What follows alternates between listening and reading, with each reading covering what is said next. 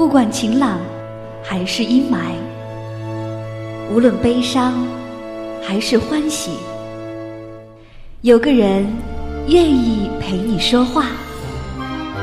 时光相逢，咫尺天涯。那些自由无用的灵魂，在音乐里互相抵达。这里是一弹一唱。新卓艺工作室，诚挚出品。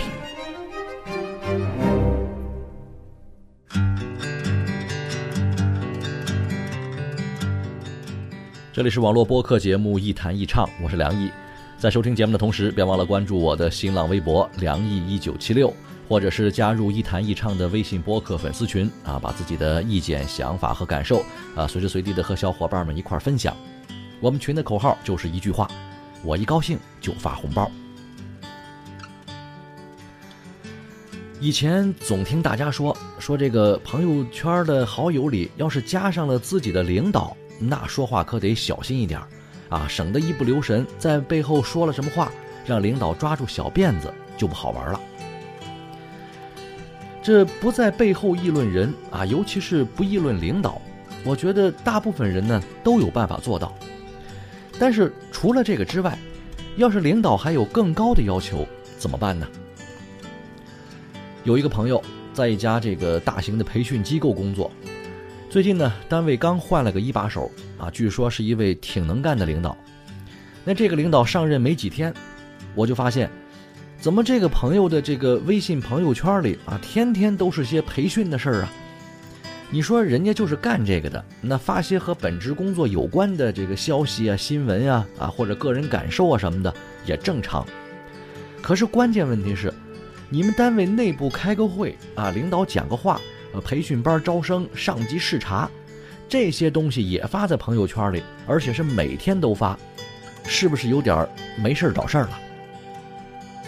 没想到这个朋友说：“哎呀，谁不知道在朋友圈里发这些工作动态它不合适啊？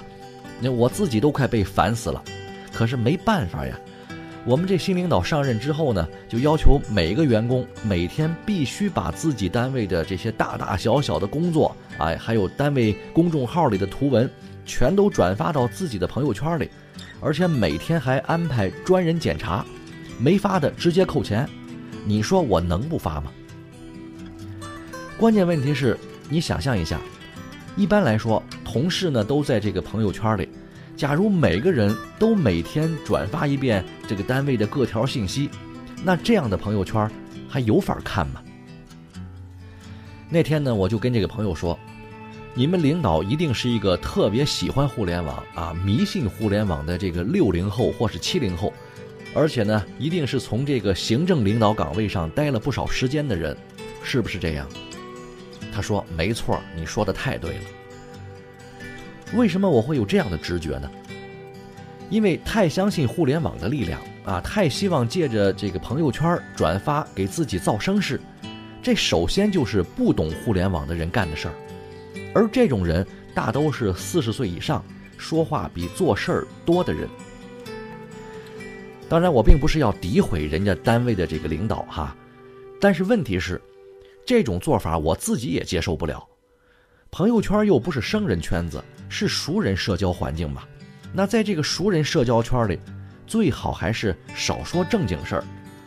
真想说，也最好呢，搞得好玩有趣一点，省得跟大街上发小广告的似的，直接把你们单位的正经事儿也给拉低了档次。所以呢，我也特别这个没事儿找事儿的啊，总结了一下，强制员工在朋友圈发工作信息这样的领导，他的几个特征。如果有雷同的话，可能也并非巧合。这第一个特征，刚才也提到了，就是迷信互联网，但是又不了解互联网，特别是对于互联网上的新技术、新玩法啊，感觉到挺新鲜，觉得不参与、不利用不行。但是至于怎么用，基本上是一知半解，算不上互联网一代人，只能勉强算是个互联网爱好者。第二个特征，对于传播的概念呢，完全没数啊，基本上还停留在单向宣讲的套路上，而缺乏或者是根本就不具备啊双向多维的这种互联网思维。说白了就是不懂营销。第三个特征呢，对于营销和传播这一部分的业务，内心并不自信，身边又缺少这一类人才，所以只能以政治强势的姿态要求下属硬性的转发朋友圈。其实，在互联网环境下，简单粗暴也有简单粗暴的玩法，但是互联网上的简单粗暴呢，指的是减少套路，直指人心。用最简单的方法，在最迅速的时间里打动消费者，可不是这么傻乎乎的来硬的啊！完全不顾受众和他人的感受。我在很早以前的一期节目里呢，就曾经说过，咱们在朋友圈里推广一下自己的项目啊啊，介绍一下自己的生意啊，可以，谁还没几个朋友啊？是不是？但是呢，也拜托各位。在利用朋友圈之前，先搞搞清楚这朋友圈是个什么样的场景，好不好？对大部分人来说，朋友圈里呢都是熟人，在熟人环境里，还是讲究一点乐趣和意思比较好。下点功夫，把自己的产品啊、业务呀啊做成什么小游戏呀、小动画呀，让大家在了解你的同时，也没那么反感，不是更好吗？如果真想赤裸裸地分享自己的工作，那也请您啊，在这个发布消息之前呢，屏蔽一些人不行吗？一来是筛选一下更精准的这个投放范围，二来呢，也是少给你的朋友添麻烦。对于我的朋友来说，基本上我知道他们都是干什么的，甚至再说的不客气点儿，我知道他们都干得怎么样啊，是不是干某件事儿的材料。所以，有什么工作联系和业务合作，我自然会先从认识的人里做选择。真的不用大家天天在朋友圈里扔业务炸弹，让我一个劲儿的刷屏。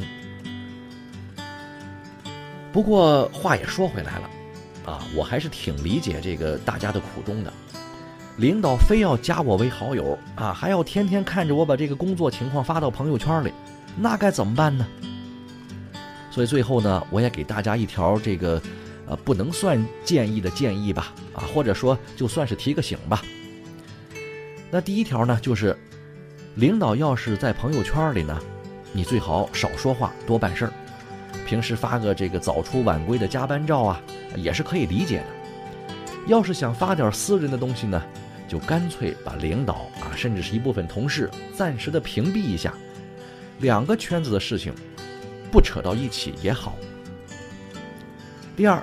要是啊，非要完成领导交办的这个发朋友圈的任务，那你就在不给谁看这个功能里单独建个群组，以后每次发这种枯燥的工作介绍，就只给那么一小部分人看看就行了吧，也算是完成任务了呗。第三条呢，我重点建议大家，赶快让你们的领导组建个新媒体运营部啊，或是这个啥啥的部门啊。安排专人好好学学这个朋友圈是怎么回事儿啊，微信是怎么个玩法，互联网营销到底怎么做比较有效果等等这样的知识。因为要想在网络上玩得转，还是有一个专门的运营团队比较好。哪怕就是找一个啊好一点的美编和一个会写公众号的人呢，也比强迫员工这个硬发朋友圈好啊。再不行。啊，就花点钱委托个这个外部的公司或是团队啊，请请这个像我这样的人才啊，帮您做做什么营销啊，做上几回，您也能学到不少东西嘛。最后呢，咱们设身处地的说句实话啊，领导也是人，身上的这个压力呀、负担呀，只比我们重，不比我们轻。出于人情世故，都要理解。当然。也正是因为理解到互联网传播具有这个人格化、人性化的这种属性，所以我们才建议啊，以活生生的人的方式去传播事情，这才是领导在员工的朋友圈里能够真实存在的基础。好吧，今天节目就说到这儿，我们下期再见。